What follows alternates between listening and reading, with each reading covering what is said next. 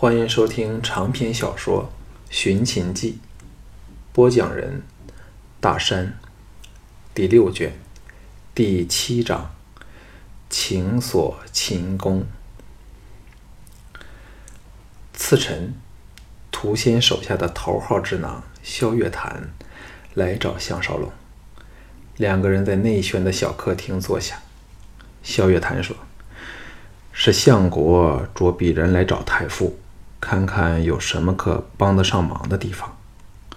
项少龙昨夜欢愉过度，又多喝了两杯，头脑昏沉地说：“先生，请勿见外，叫在下少龙便可以了。无论我官至何职，我们都是曾共患难的朋友，只以平辈论交，同时揣摩对方的来意。”萧月潭见他不摆架子。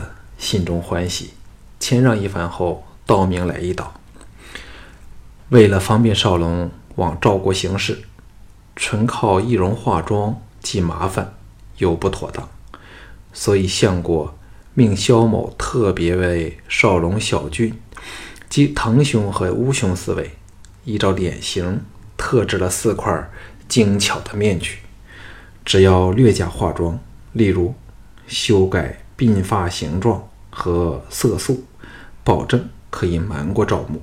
当然，少龙仍要在言谈和举止方面多加配合，否则仍会给辨认出来。项少龙如梦初醒，大喜道：“相国想得真周到，不知东西带来了没有？”萧月潭傲然取下背上的小包裹，解了开来，赫然是四副面具。他拈起其中一副给项少龙戴上，项少龙立时摇身一变，成了个满脸虚然的粗豪大汉。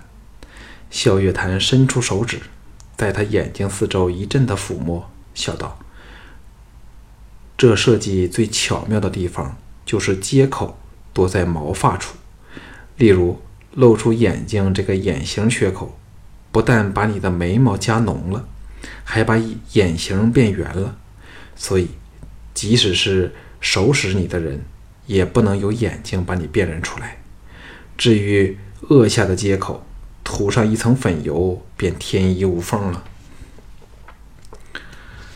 项少龙忙拿起铜镜照看，也是赞叹不已。萧月潭拿出色粉，在面具上画上符号，才为他脱了下来，说。这面具仍要做少许的修补，三天内即可交货。项少龙哑道：“萧先生真是神乎其技，只凭技艺便可制造出这么恰到好处的面具。这究竟是什么材料？”萧月潭得人欣赏，自是高兴，欣然答道：“这是产于西北一种叫豹林的珍兽，比猎犬只大了少许。”非常难得，我以高价搜罗，也只得到四张兽皮，这次一下子就用光了。项少龙暗想，这种闻所未闻的奇兽，极有可能就是因为萧月潭而绝种。感慨一番后，把藤毅等三人招来，让他们一一试戴，看看有没有需要修补的地方。藤毅等均是啧啧称奇。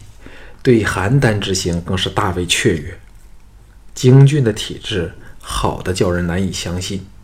只是这几天功夫便可活动自如了，当然仍然不能动手搏斗。萧月潭为藤毅脱下面具时，奇道：“藤兄是否遇上了什么开心的事儿？为何整个人都不同了？”藤毅破天荒的老脸一红，唯唯诺诺敷衍过去。更不敢接触其他人的眼光。萧月潭把东西包扎好后，低压低声音说：“昨天少龙在街上被人伏击一事，屠爷已派人查过了，应该是渭南武士行馆的人。因为刚巧他们有两名武士昨天死了，秘密举行了葬礼。如此一说，众人都心知肚明，屠县是收买了武士行馆的其中某个人，否则。”怎能得知这么秘密的消息？萧月潭说：“但相国却想请少龙暂时忍下这一口气，因为相国已有了个更好的计划，可把杨全军和邱日升一举除掉，所以不欲在这一刻打草惊蛇。京俊愤然说：“他们欢喜便来对付我们，迟早有人会给他们害了。”项少龙暗想：吕不韦越来越厉害了，不再只争一时之气。那种沉狠才叫人心寒。制止了京俊，说：“萧先生，请相国放心，我们知道怎么办的了。”萧月潭显然和京俊关系良好，把他拉到一旁解释一番，保证不会放过邱日升等人后，才离开吴府。众人商量了吴家上下的保安问题，拟定策略。项少龙说：“你们准备一下，三天后面具到手。”我们立即上路，向藤毅笑道：“藤兄，好好珍享受这几天珍贵的光阴呢。”藤毅苦笑说：“你也要来调笑我？”此时有内侍来到，说奉王后之命，找项少龙立即入宫。项少龙愕然应命，离府去了。这次当然跟着大批的吴家武士，不像上次般孤寂之影了。朱姬遣退了宫娥内侍后，御花园的大方亭内只剩剩下了朱姬、小盘和项少龙三个人，其他最接近的侍卫也在十多丈之外，只能看着，听不到他们的对答。有小盘在，项少龙当然不担心朱姬会勾引他，那会是使他非常头痛的一回事儿。朱姬为他斟满放在庭心石桌上的酒杯。殷勤劝饮后，俏脸不胜酒力的泛起了两团红晕，使她更显得狐媚无伦。这美女却有种倾国倾城的野魅，那迷人风韵使人联想到红颜祸水。尤其当项少龙想起将来会发生在他身上的事儿，朱姬的表情忽然严肃起来，诚恳地说：“今天我请少龙来。”是得到大王同意，好让我母子能表示感激之意。现在朱姬再无所求，指望能好好的栽培正儿，使他将来能当个胜任的君主。眼光移到小盘处，露出了母亲慈爱之色，再低声说：“还好，这孩子并没有令我失望。”小盘眼睛微红，靠近了朱姬。项少龙心中释然，这也非常合理。朱姬纵使是天性淫荡，但在邯郸过了这么多年任人采摘的生活后，也早应厌倦透了，所以分外珍惜的与丈夫和儿子重逢的新生活，至少暂时是这种心境。项少龙点头说：“姬后的心事儿，少龙明白了。”朱姬深深地看了他一眼后，环视四周的玉园美景，满足地吁出一口气说：“我知道你最明白我的了。见到你，不但像见到朋友，还像见到了亲人，一点都不许瞒你。你若有什么难题，不要怕向我说出来。有些情况由我向大王陈说，会比由相国禀告更为方便些。”项少龙也不知他这番话有多少成是真的，但以他现在的身份说出这种话，却是非同寻常。朱姬拍了拍小盘的肩头，说：“正儿，秦太傅来了，快去吧。”小盘依依不舍地站了起来，随着那站在远处的内侍去了。项少龙知道细肉来了，默然静候。朱姬白了他一眼后说：“人家又没在你面前摆王后架子，为何话都不多说半句呢？”项少龙见只有他们两人，轻松笑道：“守点君臣之礼，对姬后和我都是有利无害的。”朱姬微笑说：“我和你间很多话都不需说出来，不过人家真的很感激你。哎。”早知趁在邯郸的时候把身体给了你就好了，最少留下一段美丽的回忆。现在为了做个好王后和好母后，所有私情都要放到一旁。希望少龙你能体谅人家的心境。项少龙想不到朱姬成了秦国之后，说话仍是这么直接露骨，可见江山易改，本性难移呀。一时间找不到话题。朱姬微责道：“看你又变哑巴了。”项少龙苦笑说：“我能说什么呢？应表示高兴还是不高兴？”朱姬淡淡的说：“我看你还是高兴居多，那就不怕给朱姬牵累了。”项少龙心中好笑，女人真奇怪，明是叫你不要惹她，但你若真个不去惹他时，又会不甘起来，这是多么的矛盾呢？朱姬也知自己过分了点儿，叹了口气说：“金汤少龙到邯郸。”可否给我杀两个人？项少龙一震，瞧着他说：“说吧。”朱姬像变了另一个人似的，双目杀气大盛，一字一字缓缓地说：“第一个就是赵牧的另一条走狗，岳成。不，你但不要问我原因，我连想也不愿想起来。”项少龙知道他。必是受过此人很大的凌辱，否则不会恨成这个样子。点头说：“我定能给你办到。”朱姬敛去杀气，眼睛露出了温柔如丝帛的神色，樱唇轻吐道：“但太危险就不必了。最紧要是你能无恙的归来。没有了你，朱姬会感觉到失去了一个好知己。由第一眼看到你开始，我便感到。”就算你不是我的情人，也会是我的知心好友。项少龙糊涂起来，他的说话是究竟是来自真心，还是只是笼络他的手段呢？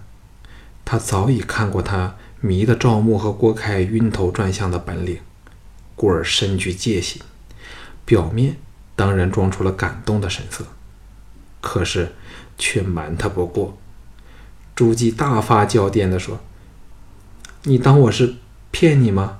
皇天在上，若我朱姬有一字虚言，叫我不得善终。”项少龙吓了一跳，忙说：“小声一点给人听到就糟透了。”朱姬横了他一眼，气鼓鼓地说：“没胆鬼，信了吗？”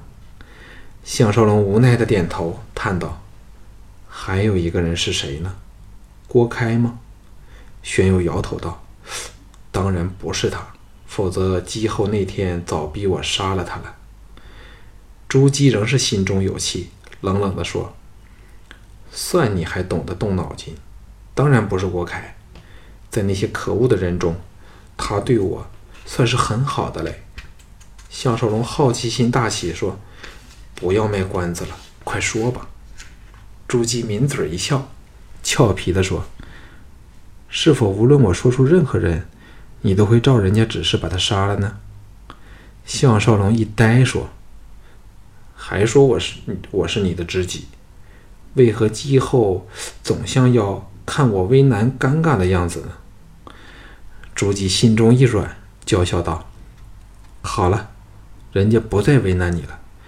那个人就是，就是。”项少龙皱眉说：“是否要我求你才肯说呢？”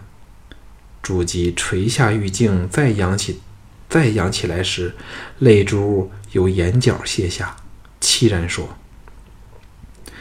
当日，大王和吕相逃离邯郸，赵牧知道后，派岳成领着大批人，凶神恶煞般的冲入家来。”及时把所有的男仆处死，女的被他们集体淫辱，那狰狞可怖的情景，到现在仍是历历在目。就算白天不想，梦里仍会重历那凄惨不堪的景况。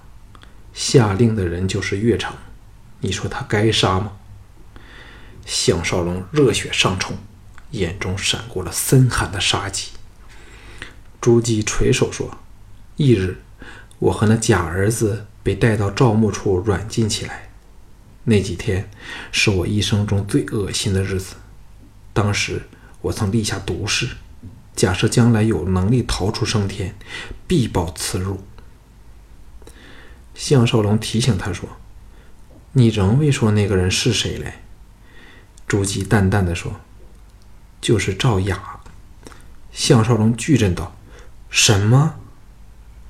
朱姬冷冷的说：“什么？下不了手吧？”项少龙这才明白他为何要多费唇舌，心中不舒服之极，沉声说：“他究竟做过什么事来呢？”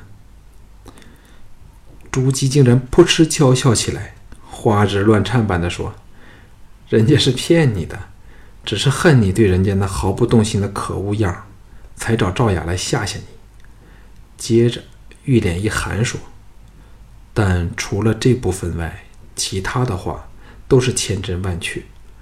若情况许可，给人家把月城的手机带回来，算朱姬求你了。”看着他犹带泪珠的娇颜朱颜，娇艳朱颜，项少龙只觉得头大如斗。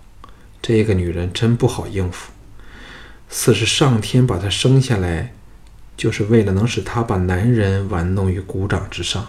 难怪连赵牧都舍不得杀她了。朱姬举袖擦去泪渍，轻轻地说：“小心点啊，若换了是别人。”我定会说担保他荣华富贵，但我却知道你是视功名如粪土的超然之士，所以只能对你说声感谢。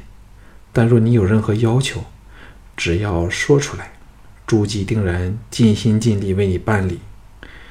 忽然又浅笑说：“例如那天下最美丽的寡妇青，少龙要否人家为你引荐？”人家才不信他能抗拒得了你的魅力呢。项少龙没好气儿的瞪了他一眼，长身而起说：“姬王后若再没有吩咐了，请恕微臣要回家准备邯郸之行了。”朱姬悠悠的看了他一眼，微嗔着站起来说：“你这人真是个硬骨头，老是拿邯郸之行压过来，人家想不放你走也不行了。”又盈盈一笑说。不过，我正欢喜你那样子，哎，以后很难再有机会像现在般和你畅所欲言了。项少龙闻言也是不无感触。朱姬当上王后的日子仍短，所以依然保存着昔日的心态。只看他刚开始时显似意态坚定，但不一会儿又向自己调情，便能知道了。无论如何。两人间有了道不能逾越的鸿沟，无论如何爱慕对方，日后也只能藏在心底里。两个人在默对半晌，项少龙才施礼走了。